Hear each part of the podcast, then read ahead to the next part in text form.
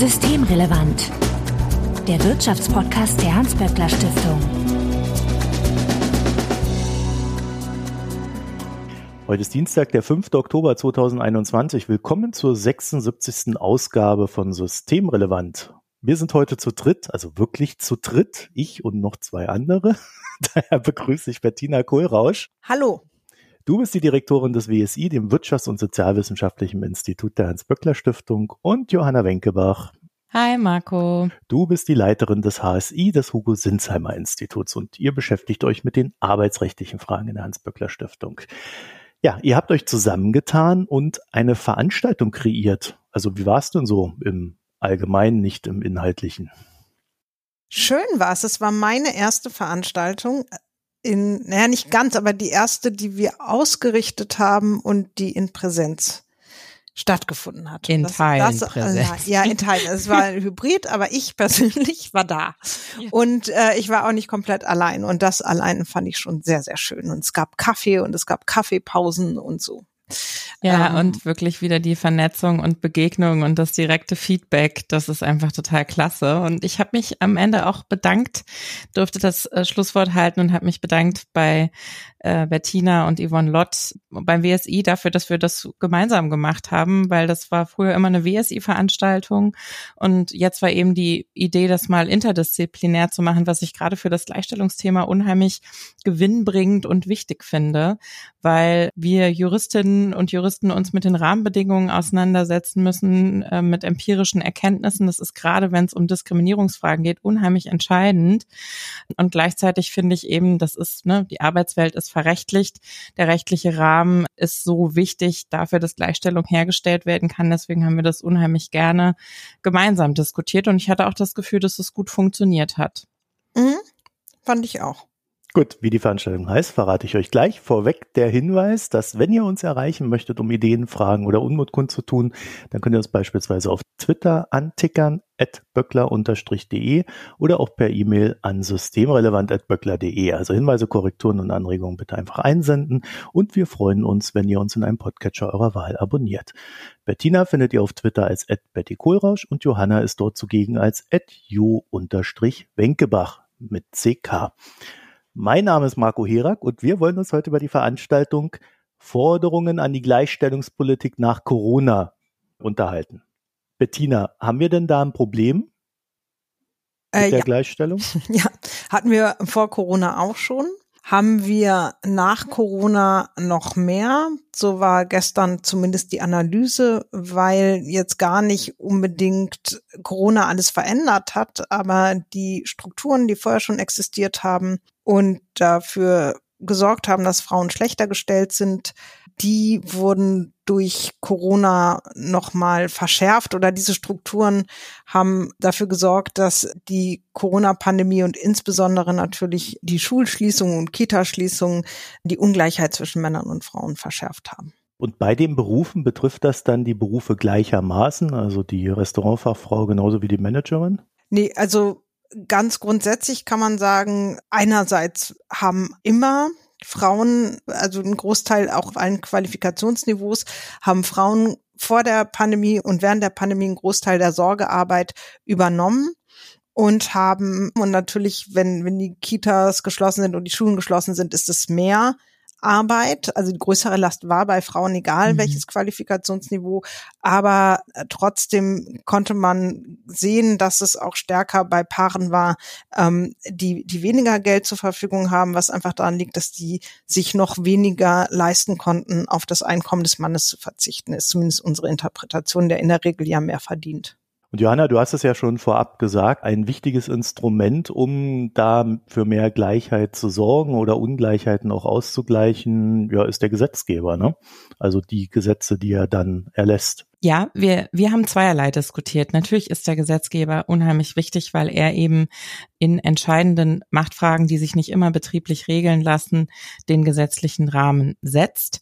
Natürlich sind aber auch die betrieblichen Rahmenbedingungen und die tariflichen Rahmenbedingungen sehr wichtig. Ich denke, das kann Bettina bestätigen, dass die Daten zum Beispiel gezeigt haben, dass natürlich in tarifgebundenen Betrieben oder Betrieben mit Betriebsrat auch Gleichstellung besser funktioniert Aber wir haben nicht überall Betriebsräte und äh, wir haben auch insbesondere Frauen arbeiten weniger in tarifgebundenen äh, Betrieben. Das kann Bettina sicherlich nochmal weiter präzisieren.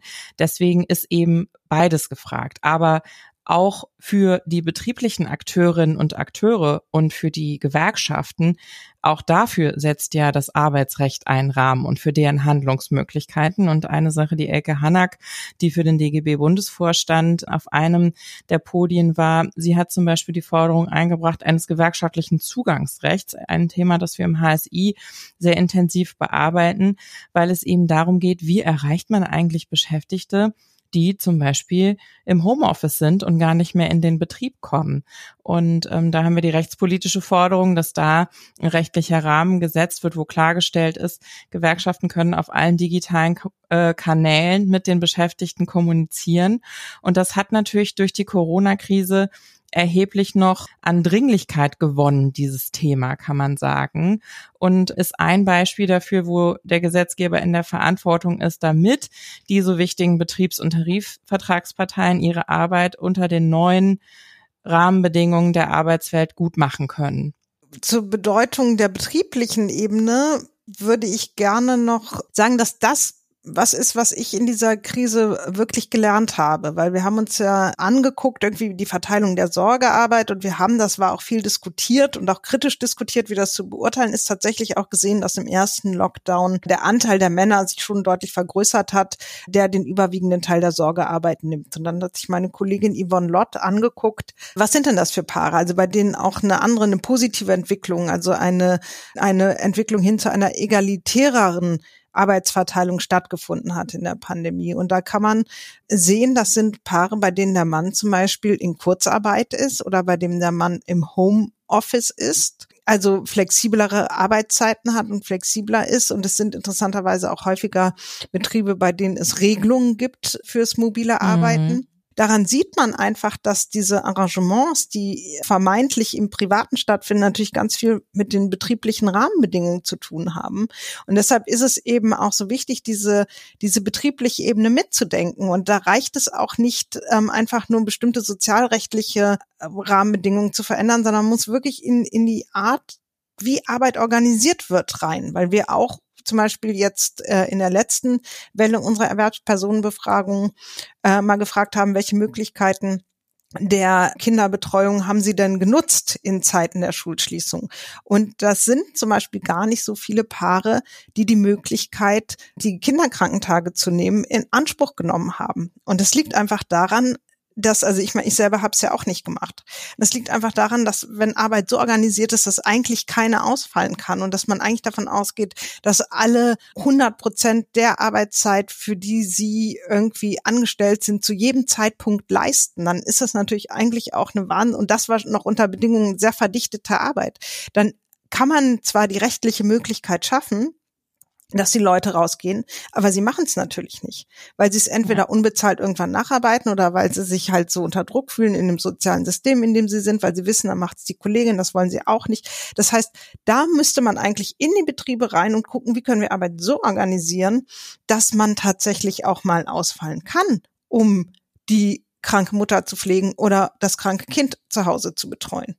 Und das ist ja ganz spannend, Johanna, weil sowas kann man ja nur theoretisch, Bettina hat es ja gerade gesagt, ne, man kann die Gesetze schaffen, aber so einen Betrieb zu verordnen, keinen indirekten mhm. Druck aufzubauen, in dem zu wenig Leute beschäftigt werden, das ist dann schon schwieriger gesetzlich durchzusetzen. Ne? Also eins meiner absoluten Lieblingszitate aus der Veranstaltung, das kam auch von Elke Hannack vom DGB, die gesagt hat, wir müssen es endlich hinkriegen, dass in den Betrieben selbstverständlich wird, dass Sorgearbeit einfach Teil des Lebens ist und sozusagen mitgedacht werden muss in den betrieblichen Realitäten und bei der betrieblichen Organisation von Arbeit.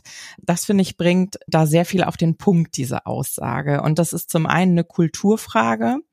Aber auch da sage ich als Juristin natürlich, das ist diese Kultur davon, was ist selbstverständlich, was darf man, worauf hat man ein Recht und was ist verpönt. Das wird natürlich auch durch Recht strukturiert. Ja, deswegen haben ja Yvonne Lott äh, und ich beispielsweise in unserem Policy Brief uns für einen Rechtsanspruch auf mobile Arbeit ausgesprochen, eben mit dem Argument, dass es ein Unterschied ist, ob das selbstverständlich und quasi auch von der Rechtsordnung als Anspruch abgesichert ist, ob Beschäftigte sagen können, ich brauche den Tag zu Hause, weil ich eben an den und den Tagen die halbe Stunde oder Stunde Fahrzeit nicht schaffe oder ob sie sozusagen nur die Frage stellen dürfen, aber damit eigentlich schon zu Bittstellern werden, die dann auf der anderen Seite quasi wieder eine Rechnung offen haben, die sie zum Beispiel mit Überstunden begleichen müssen. Also es ist zum einen eine Kulturfrage, die wiederum durch Recht beeinflusst wird und zum anderen geht es um ganz harte Fragen der betrieblichen Mitbestimmung in ihrer rechtlichen Ausgestaltung im Betriebsverfassungsgesetz und dass da bei der Personalplanung mehr Möglichkeiten bestehen. Zum Beispiel ist es eine der konkreten Forderungen in der rechtspolitischen Debatte, das an der Stelle auszubauen, um eben kollektive Akteure dabei zu stärken und ein anderer Bereich, der ganz wichtig ist, und ich finde, das ist bei der Tagung und den Diskussionen und auch bei den Rückmeldungen, die da die Gewerkschafterinnen aus den Betrieben ihrer Branchen zu der Situation von Frauen in der Krise gegeben haben, das Thema Arbeitszeit, Arbeitsbelastung, Entgrenzung und Verdichtung. Und auch das ist natürlich rechtlich reguliert. Da sind ähm, Tarifverträge ganz wichtig und Betriebsvereinbarungen. Da sind auch sozusagen wieder kollektive Akteure ganz entscheidend, aber die verhandeln natürlich auch mit einer Gesetzeslage im Rücken.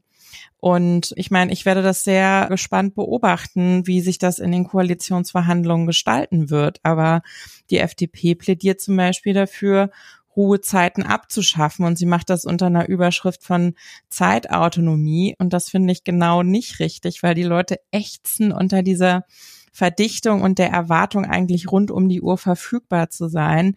Und das ist für mich genau keine Vorstellung von Vereinbarkeit. Und das hat sich eigentlich ziemlich deutlich bestätigt. Und ich meine, wir haben einige Frauen, die in Berufen arbeiten, die sich als also ne, gesellschaftlich haben plötzlich alle gemerkt, oh Gott, Pflege, das ist ja total systemrelevant.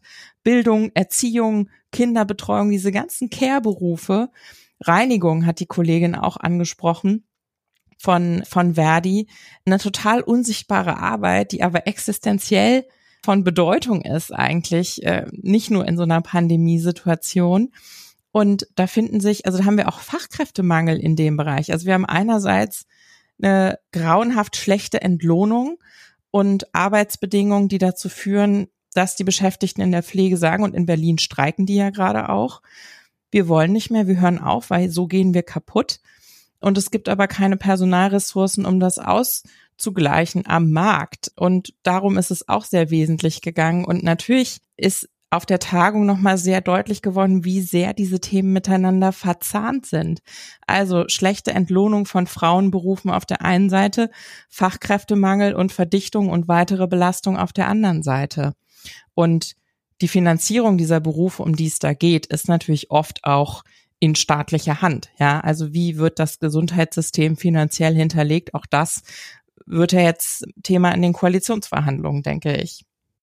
Ja, Bettina ist ja auch ganz spannend, äh, dass momentan sich recht wenig Leute für den Streik in Berlin äh, bei den Pflegekräften interessieren. Ne? Da könnte man sich ja auch fragen, wie groß die Aufmerksamkeitsspanne unserer Gesellschaft ist. Ne? Also vor nicht mal mhm. anderthalb mhm. Jahren haben wir ja da noch äh, am Fenster gestanden und geklatscht. Also wir als Gesellschaft, ja. Also generell fand ich überraschend, wie wenig das Thema Gleichstellung im Wahlkampf eine Rolle gespielt hat. Ja. Wenn man sich überlegt, dass es ja schon irgendwie eine der Feststellungen war, dass in dem Moment, in dem der Staat als Betreuer ausfällt von Kindern und pflegebedürftigen Angehörigen, offensichtlich äh, wir sehr schnell in alte Rollenmuster zurückfallen, bis auf die wenigen Ausnahmen, die ich da eben beschrieben habe, die es durchaus gegeben hat, aber nur kleiner Einschub, weil das ja auch mal eine Debatte war. Also hat sich da nicht auch eine positive Dynamik in Familien entwickelt? Also Yvonne Lott hat sich das auch mal über den Zeitverlauf angeguckt und man sieht, es hat positive Veränderungen gegeben, die waren aber in der Regel nicht von Dauer, nicht nachhaltig. Ein weiterer Hinweis darauf, wir brauchen halt andere Rahmenbedingungen. Sonst sonst wird das nichts. Ja, ja. es ist nicht so, dass die Männer gemerkt haben, ach, das ist ja total schön, sich um die Kinder zu kümmern, dann mache ich das jetzt mal äh, immer. Ne? Also so ist es nicht und generell ja interessant, dass es offensichtlich dann doch niemanden so sehr interessiert und für mich ist es auch schon dieselbe Logik, weil das einerseits ist nach wie vor wenig Verständnis dafür gibt, dass die unbezahlte Arbeit, die geleistet wird, überwiegend von Frauen, wenn Kinder betreut werden, wenn Angehörige gepflegt werden, dass sie eben Arbeit ist und dass die existenziell ist für unsere Gesellschaft. Es fehlt diese Wertschätzung und diese fehlende Wertschätzung setzt sich auf dem Arbeitsmarkt fort. Das ist dann ja professionalisierte Sorgearbeit, aber es ist trotzdem auch Sorgearbeit, es ist Pflegearbeit. Und auch auf dem Arbeitsmarkt fehlt die Wertschätzung, wenn man sich anguckt, das fand ich gestern auch noch mal, ich weiß gar nicht, wer das gesagt hat, ich glaube Jasmin Fahimi, wenn man sich die Schichtsysteme in so einem Krankenhaus in der Pflege anguckt, das würde in der Industrie sich keiner mehr trauen, ja, solche solche Arbeitszeitmodelle, solche Zumutungen, das ist einfach zwölf Stunden Schichten und mehrere Tage hintereinander. Und also es ist wirklich nicht zu fassen eigentlich. Das ist einfach ein Ausdruck mangelnder Wertschätzung gegenüber der Tätigkeit und gegenüber den Personen, die es machen. Und das sind meistens eben Frauen. Äh, liegt es daran, dass wir das so wenig erspüren? Also wir sind halt nicht ständig im Krankenhaus, wir sind, werden nicht ständig gepflegt, sondern das kommt dann am Ende unseres Lebens, wenn wir Pech haben und äh, deswegen können wir da so weggucken oder was, was ist das für ein, für ein gesellschaftlicher Klick da im Gehirn? Ich glaube, das sind ziemlich tief sitzende äh, und auch alte Strukturen. Diese Selbstverständlichkeit, dass Sorgearbeit letztlich unbezahlt gemacht wird, das ist ja ganz alt. Und gleichzeitig sind es aber auch konkrete Rahmenbedingungen für gewerkschaftliche Organisierung. Also es ist wirklich toll und was Besonderes, mit wie viel Power da jetzt bei Verdi diese Tarifbewegung und auch die Streiks der Pflegenden in Berlin ablaufen. Und mich ärgert das auch, Marco, was du gerade gesagt hast, dass das wirklich kaum zur Kenntnis genommen wird, sozusagen über den Tellerrand von Berlin hinaus. Alle waren völlig schockiert darüber, wie schlimm die Bedingungen sind. Alle haben auch schreckliche Angst davor, dass sie im Krankenhaus liegen und die Krankenschwester nur an ihnen vorbeirennt und keine Zeit hat. Aber die Aufmerksamkeit von, ja, was muss sich denn ändern? Und es sind offensichtlich die Arbeitsbedingungen, die die Pflegenden aus diesen Berufen heraustreiben und dazu führen, dass sich auch keine neuen finden lassen. Da ist dann das Interesse eher gering. Und obwohl es natürlich auch jeden betreffen kann, der, ne, wenn jetzt gerade hier ein Streik ist, also wenn das mal größer aufgefächert würde, ich erinnere an die GDL-Streiks, dann wäre die Aufmerksamkeit womöglich auch größer. Aber die Rahmenbedingungen, wenn man sich zum Beispiel die Altenpflege anguckt, das sind alles kleine Betriebe mit vielen Teilzeitbeschäftigten, die sind verstreut, war auch Thema auf der Tagung. Das sind oft auch Frauen, die sagen, ich bin froh, wenn ich meinen Alltag bewältigt kriege, ich habe keine Kapazitäten, mich abends noch in Tarifkommissionen zu setzen und Pläne zu schmieden, wie ich irgendwie eine Streikbewegung organisiere, um mich dagegen zu wehren, was hier mit mir passiert. Und das ist, glaube ich, auch was Systemisches, wo sozusagen das Prinzip, wie es vom System der Tarifautonomie her gedacht ist, das nicht lösen kann. Deswegen haben wir natürlich auch über Mindestlöhne geredet, ne, die dann einfach wirklich auch eine Untergrenze einziehen, wo klar ist, darunter geht nichts unabhängig davon, ob es gelingt, Tarifbindungen herzustellen und eine gewerkschaftliche Bewegung zu organisieren oder nicht. Nochmal zu der Frage, spüren wir es das nicht? Eigentlich glaube ich das gerade nicht, weil wir ja sehr angewiesen darauf sind. Das sind ja eigentlich die hilflosesten Momente, dem wir das, die Sicherheit, gut versorgt zu werden, am dringendsten brauchen oder auch uns es am dringendsten wünschen für Menschen, für die wir das in dem Moment vielleicht nicht selber machen können, weil weil dann Angehörige im Krankenhaus liegen. Und insofern, wenn ich jetzt mal einen kleinen theoretischen Einschub machen darf, aber der Kern auch feministischer Kapitalismuskritik ist immer zu sagen, also mit der Herausbildung des Kapitalismus hat sich diese Idee entwickelt, wir haben eine produktive Sphäre hm. und eine reproduktive Sphäre. Und in der produktiven Sphäre ist der Mann eben in den Fabriken dann ne, steht er irgendwie dem Arbeitsmarkt zur Verfügung. Das geht aber nur, wenn zu Hause jemand ist, der sich um alles kümmert. Und die, damit hat sich eben auch die Idee herausgebildet, dass es eine irgendwie eher typisch männlich, also auch irgendwie wurde es ein bisschen naturalisiert und das andere typisch weiblich ist. Und das lässt sich natürlich letztlich nur verwirklichen oder damit äh, zu, einherging dann eben auch die Idee, das ist ja gar keine Arbeit, weil das ist ja irgendwie natürlich, also der Frau zu pflegen, zu umsorgen und so weiter, das ist ja eine, eine Eigenschaft äh, von ihr das und ein inneres Bedürfnis und es ist eigentlich keine Arbeit. Also mit dieser Aufteilung von produktiver und reproduktiver Arbeit entwickelte sich auch die Idee, dass das eine Arbeit ist und das andere nicht.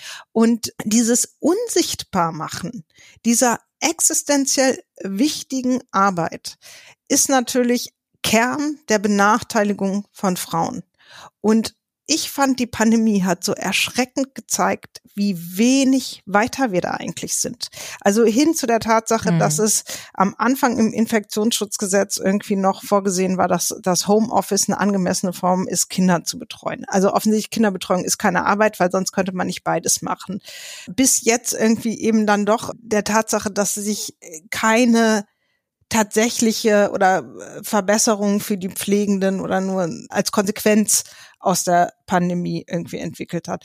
Und das scheint mir nach wie vor der Kern zu sein, dieser Benachteiligung, dass diese Tätigkeiten, die weiblich konnotiert sind, einfach nicht geachtet werden in dieser Gesellschaft. Und wir müssen sie, glaube ich, anders einbetten, systematischer mhm. einbetten in die Art, wie wir Arbeit organisieren, wie wir bezahlte Arbeit organisieren.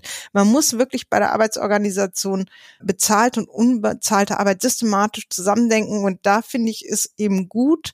Und vielleicht, Jonna, kannst du auch nochmal einfach sagen, was da euer Gesetzesvorschlag irgendwie mhm. zu beiträgt, da hat mir diese Idee gut gefallen zu sagen, da brauchen wir irgendwie einfach auch mehr äh, rechtliche, also ein schärferes Schwert, um das sicherzustellen. Mhm, auf jeden Fall. Ich sag ähm, sehr gerne nochmal was zu diesem Vorschlag aus dem Juristinnenbund. Nur ein Aspekt, weil ich das auch sehr wichtige Klarheit, die wir auf der Tagung hatten, fand, dass das, was Bettina gerade beschrieben hat, existenzielle Folgen hat für Frauen, die eben in ihrer Brutalität in der Krise sich einfach nochmal wirklich sehr deutlich gezeigt haben, dass eben all die Frauen, die in den Niedriglohnbereichen arbeiten, die teilweise systemrelevant sind, Klammer auf, Klammer zu. Wenn die 67 Prozent Kurzarbeitergeld bekommen, dann reicht das zum Leben nicht.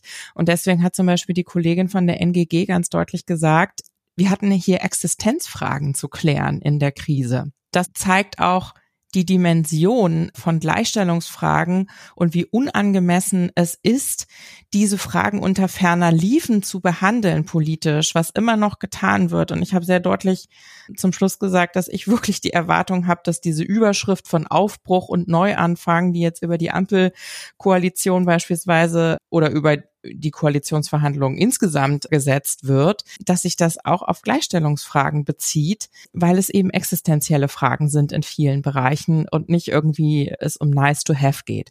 Abgesehen davon, dass wir eine Verfassung haben, die den Staat dazu beauftragt, Gleichstellung herzustellen. Artikel 3 Grundgesetz. Und deswegen hat sich die Kommission für Arbeits- und Wirtschaftsrecht im Deutschen Juristinnenbund, das ist ein Verein, dem ich, ich äh, sage das transparent, auch angehöre und dort eben mitarbeite in der Kommission für Arbeit und Wirtschaftsrecht. Und die haben eben eine Konzeption eines Gleichstellungsgesetzes für die Privatwirtschaft entwickelt. Und sie haben das vor dem Hintergrund all dessen, was wir gerade besprochen haben, was Bettina erklärt hat, was die gesellschaftliche Dimension angeht, getan. Sie haben es aber auch mit Blick auf die bisherigen Defizite des Rechts getan. Denn die Lohnlücke schließt sich nicht. Wir haben ein allgemeines Gleichbehandlungsgesetz. Wir haben ein Entgelttransparenzgesetz, Marco. Wir haben schon mal drüber geredet, ne? Da können wir auf ja. die Folge des Podcasts verweisen. Sozusagen, wer sich da die Einzelheiten, warum das alles nicht funktioniert, anhören will, kann das in dieser Folge tun.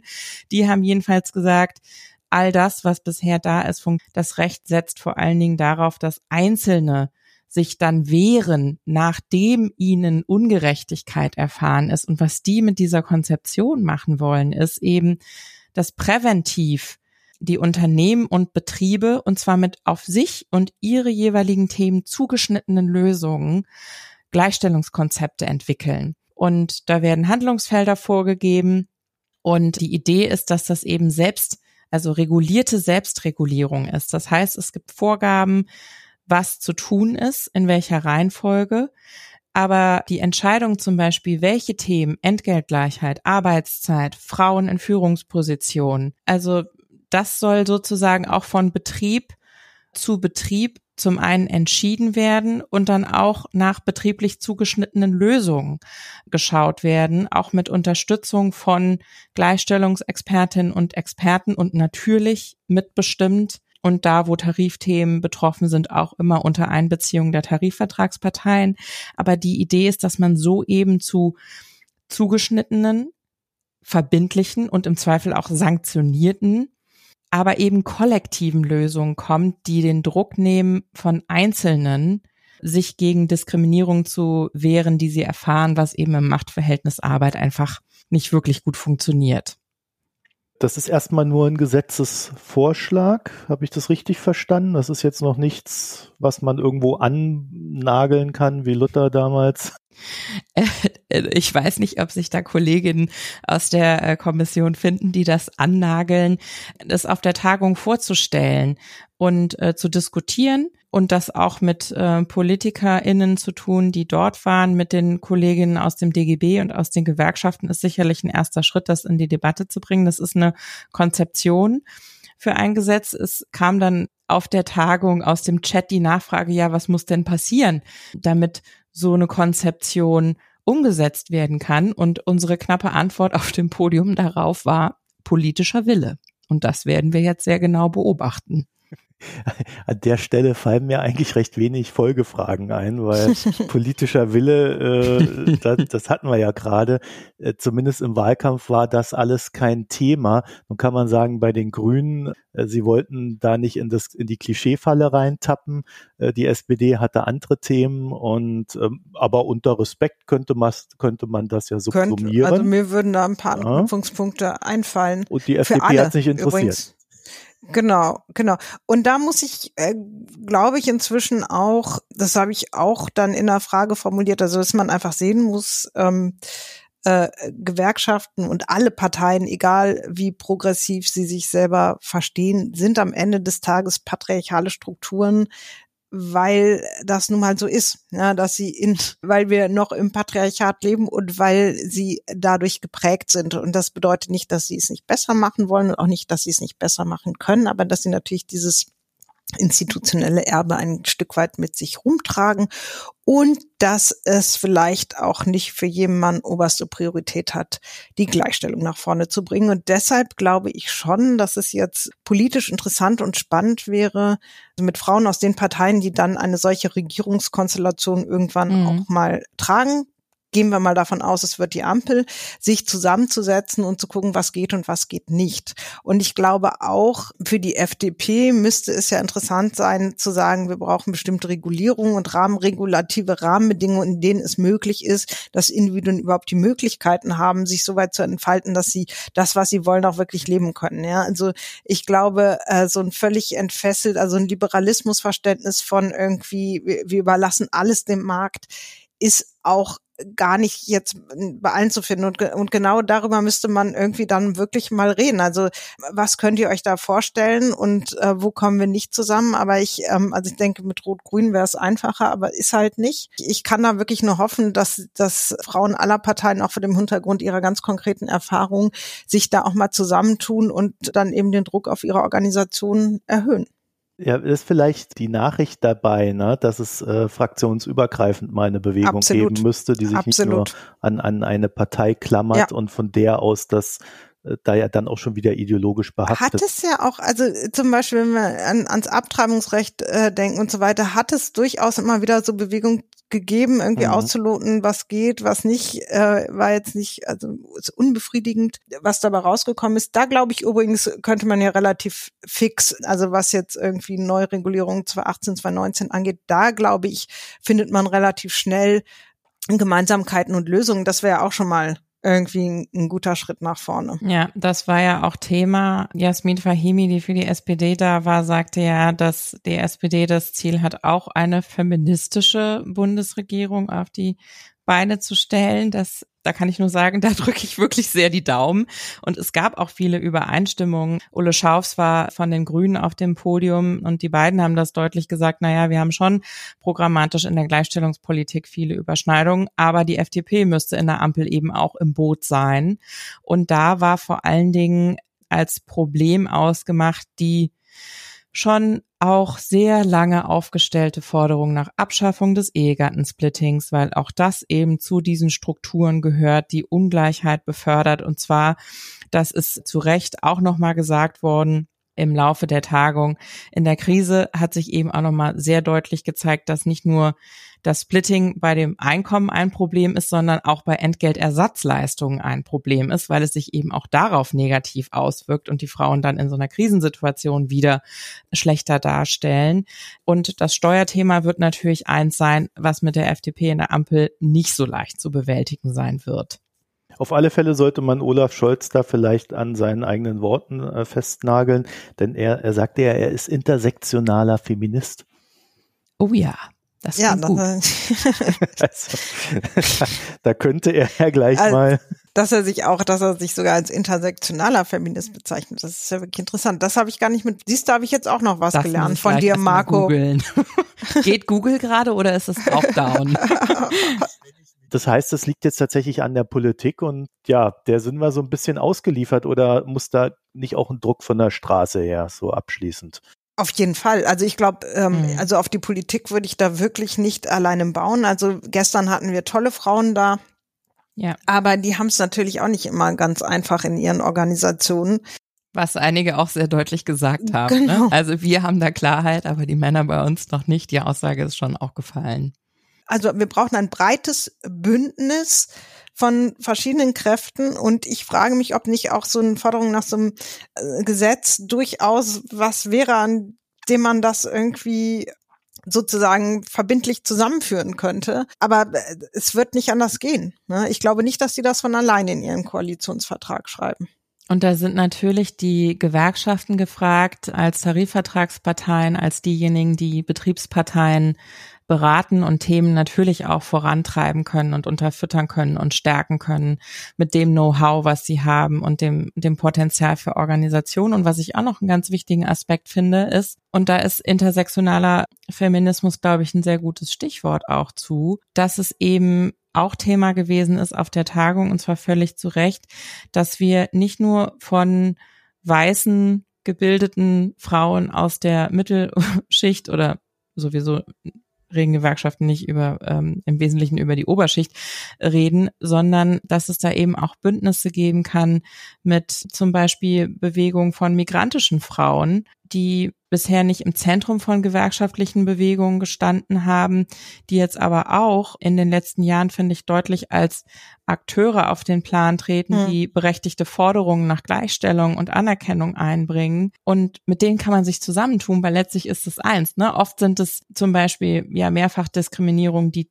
migrantische Frauen beispielsweise besonders treffen, aber es geht auch um Alter, um Jung und Alt und da auch nach neuen Bündnissen zu suchen und die Themen zu verbinden, das wird, glaube ich, eine Herausforderung für diesen Streit jenseits von politischen Forderungen und Veränderungen für Gleichstellung.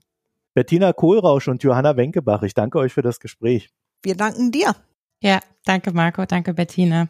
Ja, wenn ihr äh, noch die Quelle wissen möchtet zu dieser schönen Aussage über Olaf Scholz und den intersektionalen Feminismus, den werden wir euch in den Show Notes verlinken. Und äh, wenn ihr da noch Fragen habt, könnt ihr uns antickern äh, über Twitter at böckler-de oder eine E-Mail schreiben, systemrelevant at böckler.de. Und äh, wir würden uns natürlich sehr freuen, wenn ihr uns in einem Podcatcher eurer Wahl abonniert. Dann findet ihr Bettina Kohlrausch auf Twitter als Betty Kohlrausch und Johanna ist dort zugegen als jo-wenkebach mit CK. Vielen Dank fürs Zuhören, euch eine schöne Zeit, bis nächste Woche. Ciao. Tschüss. Das war Systemrelevant, der Wirtschaftspodcast der Hans-Böckler Stiftung.